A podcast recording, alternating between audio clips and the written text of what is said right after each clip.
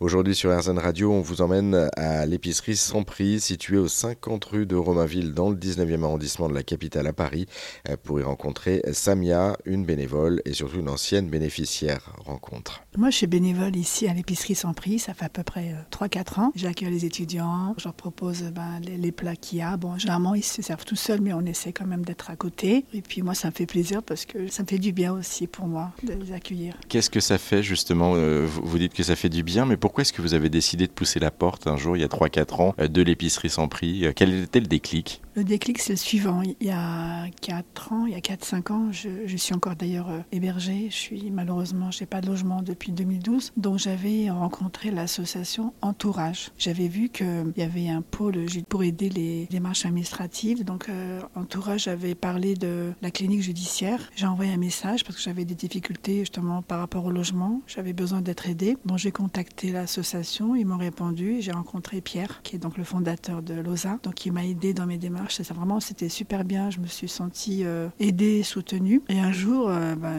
une fois qu'il a ouvert là, ici l'épicerie sans prix, rue de Romainville, je lui ai demandé si je pouvais faire, euh, si je pouvais passer de bénéficiaire, comme on dit, à bénévole. Il m'a dit avec plaisir. Et ça me fait du bien d'accueillir. Ils savent que vous étiez avant dans le, même état entre guillemets, vous étiez dans la même détresse qu'eux, en recherche de, de logement à un moment donné, puis de nourriture, etc. Ou du coup, il, vous, n'en parlez pas du tout? Il y a des, si, si enfin, avec le temps, bon, on sympathise avec, les étudiants, même les nouveaux. Hein. Bon, il y en a qui j'ai parlé un peu de ma situation. Je dis, je sais ce que c'est, j'ai vécu ça. D'ailleurs, c'est encore, euh, c'est encore d'actualité, malheureusement. Hein. Donc, euh, je suis toujours en galère de, logement. Mais c'est vrai que fait, je, me dis, le fait d'avoir vécu ça, bon, eux, ils ont, il y en a qui me disent qu'ils viennent de, province. Ils ont galéré pour trouver une chambre. ils ont même des problèmes des fois pour acheter un ticket. Moi aussi, je sais ce que c'est. Je l'ai vécu. Donc, euh, c'est très, très dur. Sincèrement, mais je sais que maintenant, euh, il y a quand même pas mal d'associations qui aident et l'épicerie prix, c'est la seule. Et vraiment, euh, c'est bien fait. En tout cas, vous êtes là aussi au-delà euh, du fait d'être bénévole et d'apporter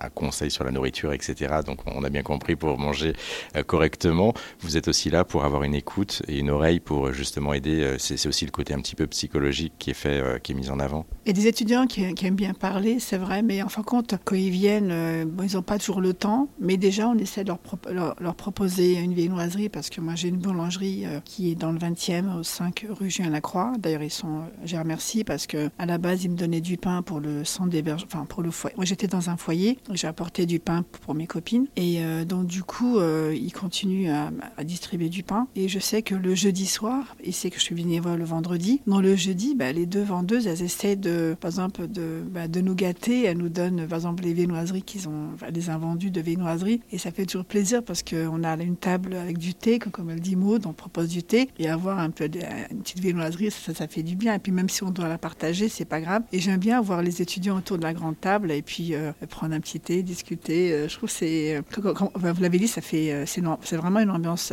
familiale, quoi. Familiale et conviviale. D'ailleurs, vous avez ramené pour l'anecdote ce matin, effectivement, le, pain. Il y avait un sac avec plein de pain à l'intérieur. Oui, c'est vrai. J'ai ramené deux sacs de pain. J'ai trouvé une autre boulangerie à côté qui, qui, est ok pour nous donner du pain le, bah, le vendredi matin et l'autre que, que j'ai eu hier soir. Je suis très contente parce que bon après, bah, je le, je le coupe. J'essaye de, bah, de, comment dire, de, d'en proposer à tous les étudiants. une fois, il y, y, a un étudiant qui est venu et j'étais pas là. Et il a dit non, non, d'abord je prends le pain. Samuel a dit si je prends pas de pain, je peux pas prendre de barquette. Donc vraiment, euh, bon, peut-être je les tyrannie, je sais pas, mais ils ont, ils demandent d'abord le pain. ça fait plaisir parce que, je, moi je, suis contente. Moi le sac il est plein, je veux qu'il soit vide à la fin. Le frigo ça passe parce que le lendemain on a des étudiants, mais le pain il faut tout. C'est aujourd'hui ou rien. On prend pas le pain, on prend pas les barquettes. C'est comme ça. Euh, pour en savoir plus hein, sur l'épicerie sans prix, on vous a mis toutes les infos sur notre site internet rsn.fr.